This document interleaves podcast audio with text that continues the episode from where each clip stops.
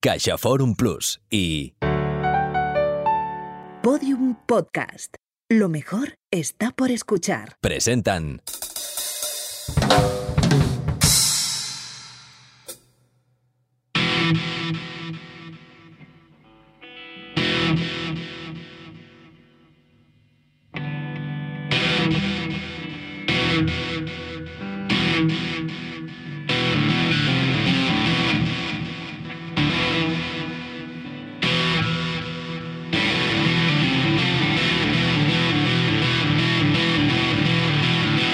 El filósofo Ludwig Wittgenstein combatió en la Primera Guerra Mundial.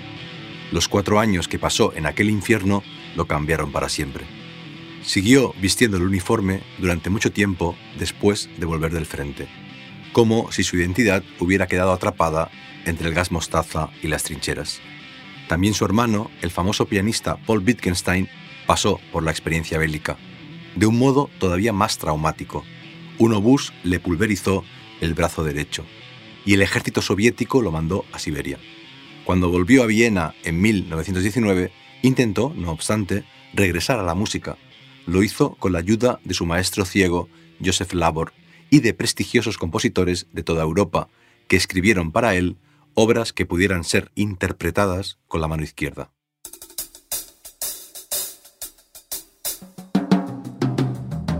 El artista mallorquín Bernardí Roig rescató esa historia en el marco de su proyecto Wittgenstein Arquitecto, que explora diversas dimensiones de la relación del pensador con sus casas físicas y sus arquitecturas mentales. Y le propuso al guitarrista Joan Feliu que tocara, con una guitarra eléctrica, la obra que Ravel compuso para Paul, concierto para la mano izquierda en re mayor para piano y orquesta. El piano se puede tocar con una, dos o cuatro manos, pero la guitarra necesita las dos. De modo que en esa música que hemos escuchado late una ausencia, una mitad perdida. Al menos la mitad de la comunicación se encuentra en la elipsis, en la ausencia de sonido. Yo creo que los sonidos se producen para romper el silencio. Wittgenstein empezó y acabó su famoso Tractatus apelando al silencio. El silencio está, de hecho, en el inicio y el final de todos los libros, y de todas las palabras, y de todas las músicas, y de todas las vidas. Es lo que une las partituras, la lectura, el lenguaje. Sobre lo que no se puede hablar, hay que callar. El final de su libro más famoso se ha interpretado como una ética e incluso como una mística del silencio. Y, sin embargo, el silencio también habla. Porque, de hecho, no existe siempre hay algo que suena. Hay niveles y sentidos en el espectro del silencio. Para acceder a ellos solo es necesario prestar atención.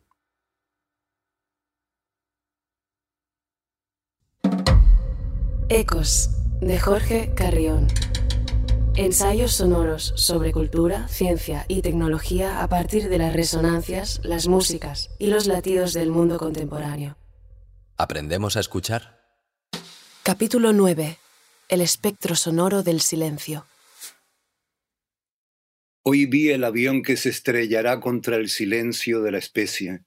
Era un insecto ciego y gigante que agitaba presagios que solo nuestros miedos podrían adivinar.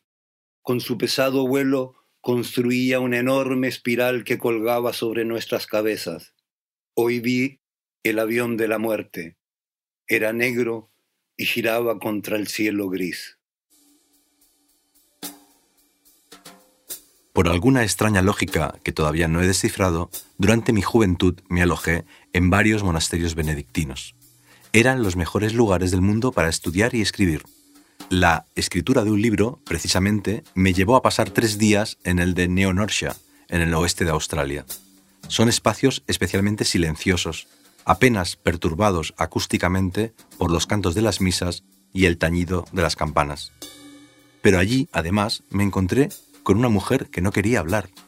Durante los dos primeros días, en el refectorio, todos estábamos callados, escuchando la lectura en voz alta de un hermano. Pero el domingo, cuando sí podíamos hablar, le dirigí la palabra y ella me respondió sin abrir la boca. Me pasó un papel.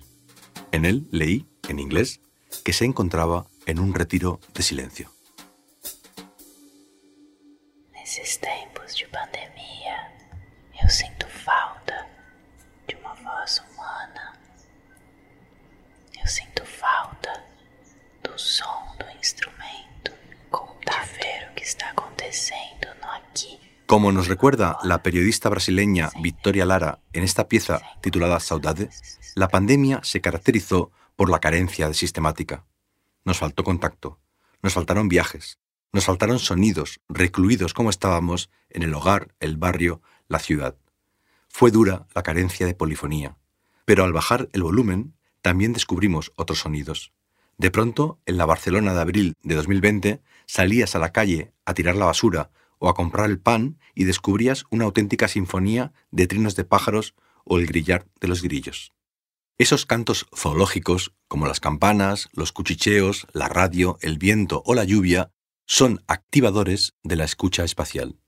Se conoce como escucha espacial a ese tipo de audición que nos concentra en el sonido que proviene de un lugar determinado. A nuestro alrededor detectamos, por ejemplo, el ruido de los vecinos o de la calle, el del goteo de un grifo y el de un coche que pasa con la música a todo volumen. Y decidimos prestar más atención a una de esas fuentes, y ese sonido se impone parcialmente sobre el resto. Según los expertos, la escucha espacial madura muy lentamente y no se desarrolla del todo hasta los 18 años. Mejora hasta que cumplimos 40 años y empieza a decaer a los 50.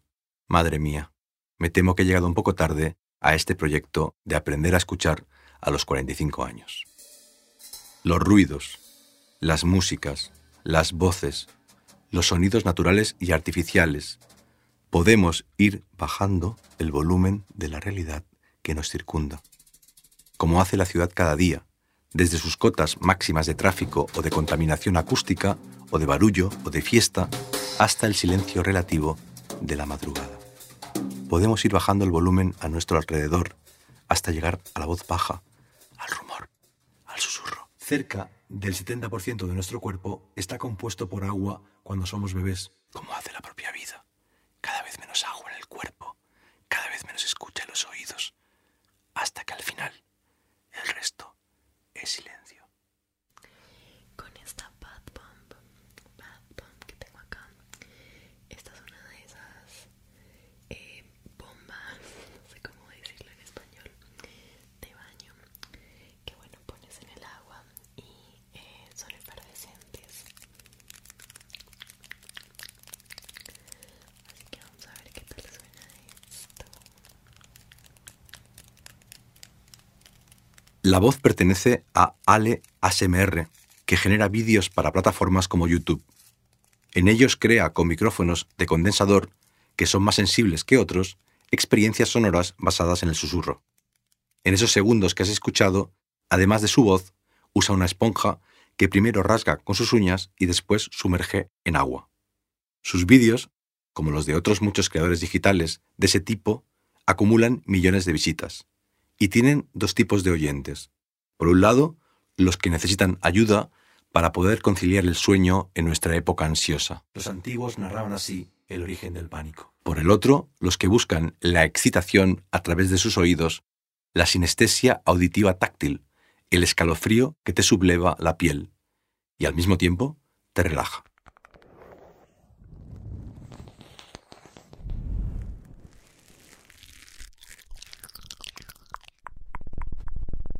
La clave de la ASMR es el susurro. A la mayor parte de los seres humanos nos calma que nos susurren al oído. La tecnología actual ha permitido experimentar con otros sonidos que comunican la misma sensación y convertirlos en cápsulas que pueden llegar de un modo muy intenso a través de los auriculares. De ese modo, la respuesta sensorial meridiana autónoma se ha convertido en uno de los grandes fenómenos o de los grandes síntomas de nuestra época. Ya existía ese tipo de sensibilidad auditiva, pero no los dispositivos y las plataformas que hacían posible que fuera masiva. Confieso que a mí no se me eriza la piel cuando escucho audios de ASMR, nada más lejos de mi experiencia que el orgasmo auditivo o la euforia sonora con ese tipo de escuchas.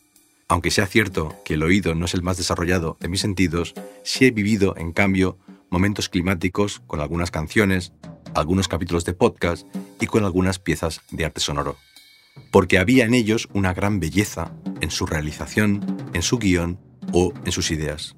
Los orgasmos también pueden ser estéticos e intelectuales.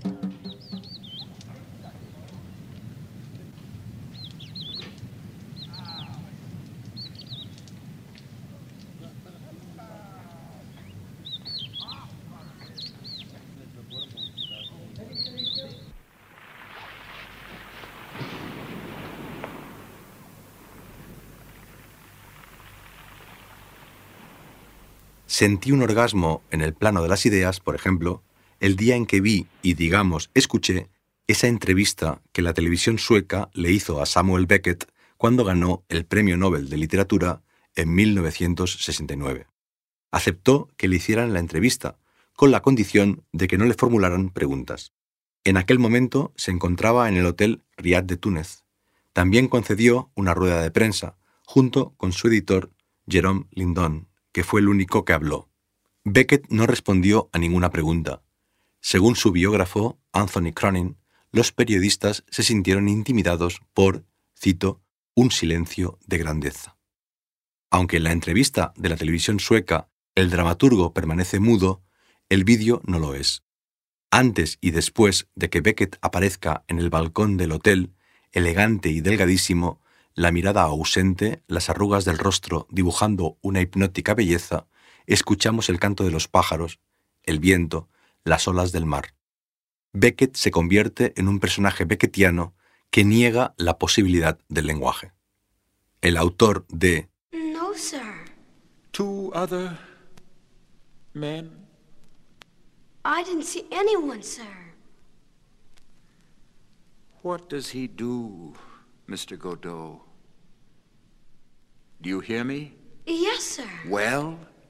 He does nothing, sir.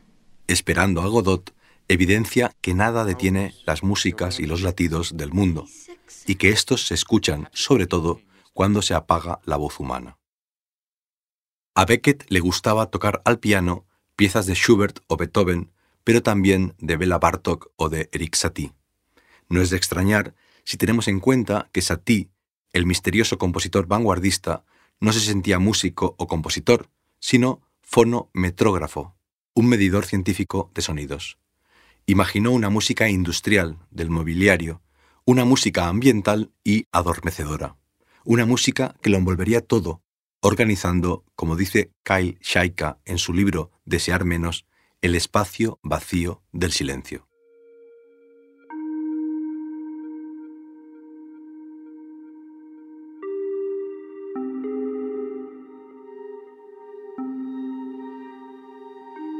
Satie fue amigo de Jean Cocteau, Man Ray y Marcel Duchamp.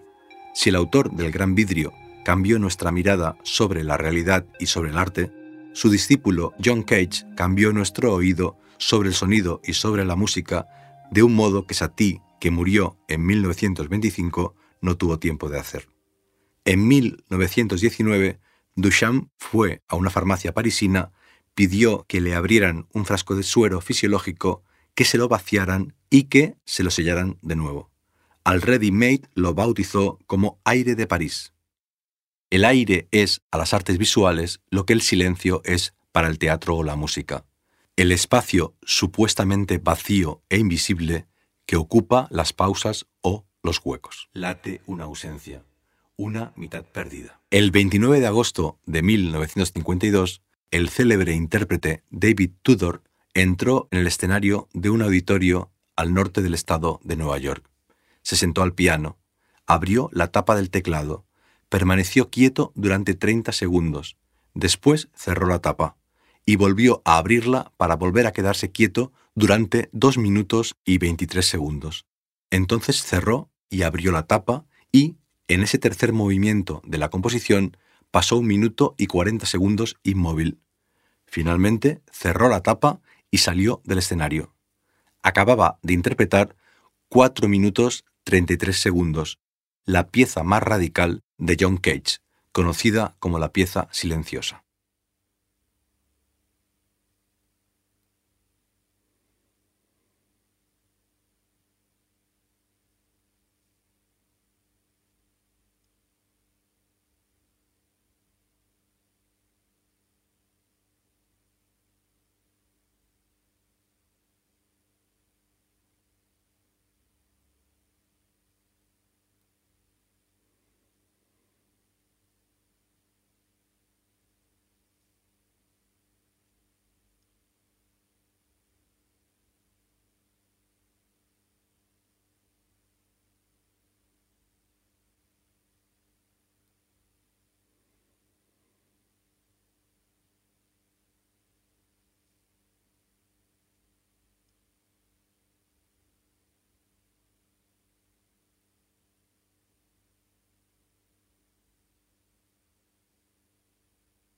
Lo que acabas de escuchar es un minuto de silencio. Un minuto producido en un estudio insonorizado. Pero, a no ser que tus auriculares dispongan de la función de cancelación absoluta de sonido, es probable que hayas escuchado, no obstante, ruidos y sonidos del entorno donde te encuentras. Eso es lo que ocurrió aquel día al norte del estado de Nueva York. El silencio no monopolizó el espectro sonoro. El hecho de que del piano no brotara ni una nota no detuvo el mundo, que siguió girando tan sutil y sonoro como siempre.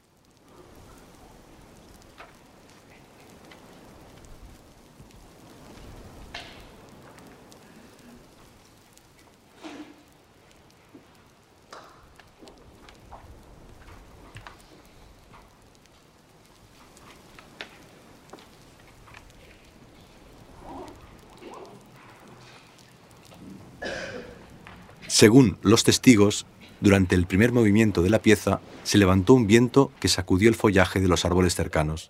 Durante el segundo, empezó a lloviznar y las gotas repiquetearon sobre el tejado de madera. Y durante el tercero, algunos espectadores empezaron a cuchichear o se levantaron y se fueron. El viento, la lluvia, el rumor o los pasos crearon su propia composición. El paisaje sonoro se reveló gracias a que aquel día el piano permaneció callado.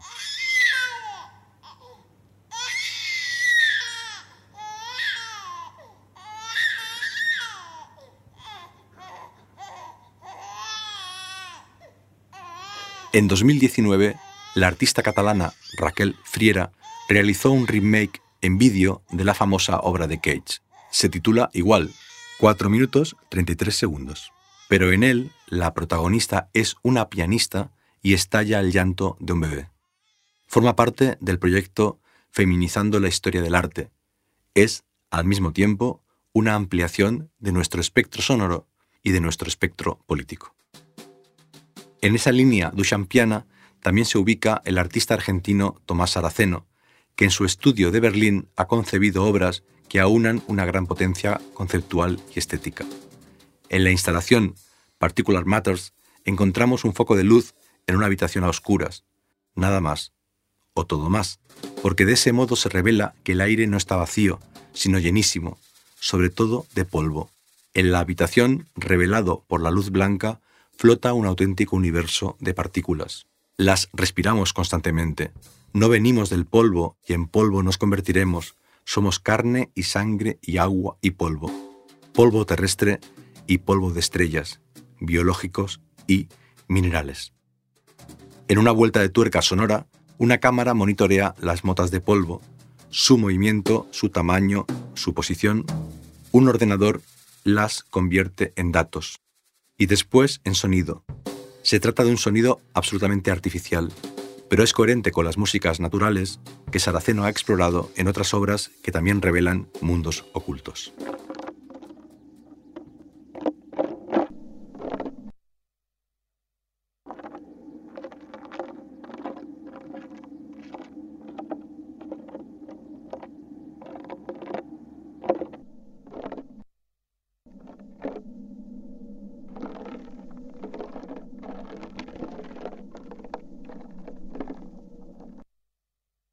Eso es el ensayo de percusión de una araña lobo, es decir, como suenan los golpes que dan en el suelo sus patas minúsculas.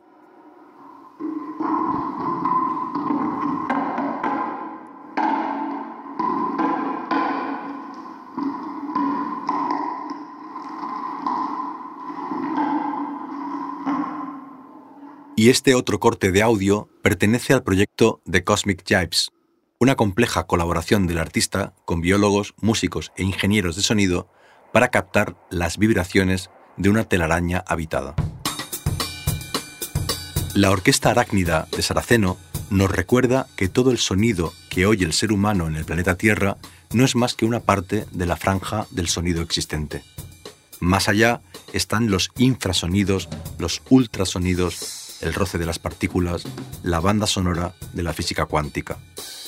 En la zona que llamamos silencio coexisten músicas, latidos, resonancias, ruidos, sonidos que no percibimos, como tampoco percibimos todo el polvo que nos envuelve y aspiramos y exhalamos. Hoy vi el avión que se estrellará contra el silencio de la especie. Era un insecto ciego y gigante que agitaba presagios que solo nuestros miedos podrían adivinar. Tenemos que susurrar y susurrarnos porque, como las canciones de cuna, nos desacelera. Tenemos que aprender a escuchar aquello que habita en esa dimensión de la realidad que no podemos oír, porque nada humano ni no humano debe sernos ajeno. Todo tiene ecos, incluso el silencio.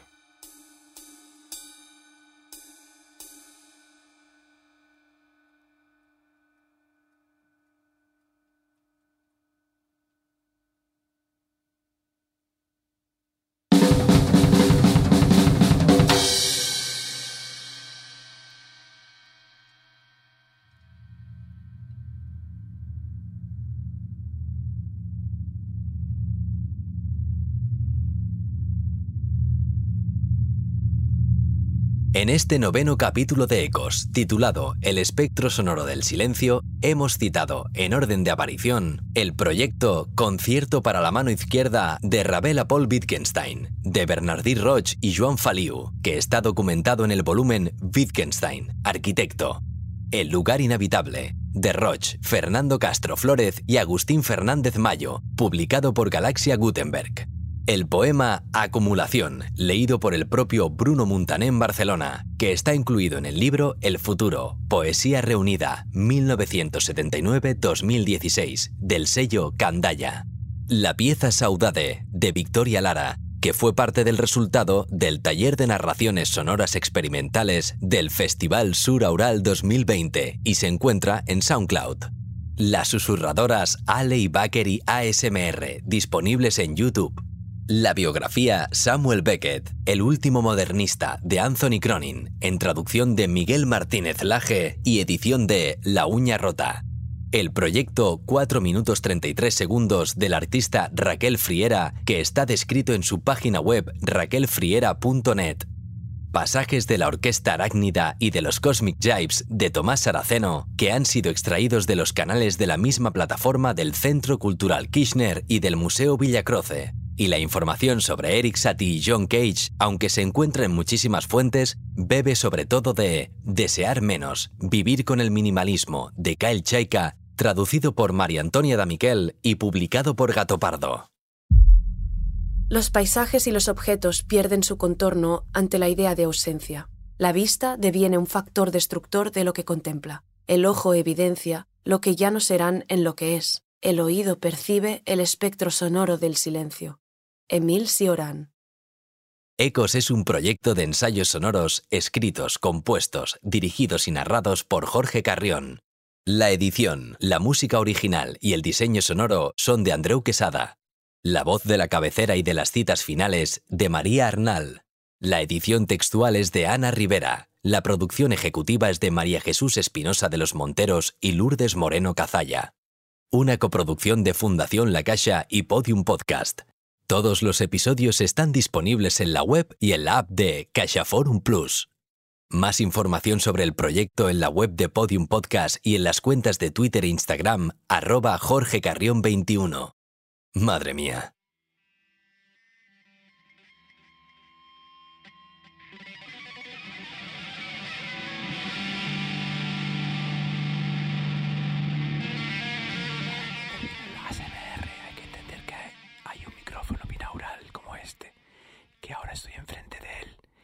Como si los dos oídos tuyos estuvieran frente a mí, captándome en el centro, como ocurre normalmente. Pero ahora voy a girar hacia tu oído izquierdo. Estoy en tu oído izquierdo. Ahora me alejo un poquito. Y ahora me acerco y te susurro. Y ahora voy al oído derecho. Ahora estoy en tu oído derecho. Si tienes los auriculares puestos puedes entender mejor el juego.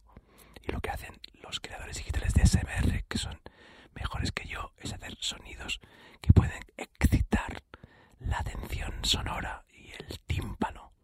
Pero yo no sé hacerlo. Pero bueno, era un, un ejemplo. Ahora, un lado. Ahora este lado. Ahora este lado. Andreu, ¿qué tal?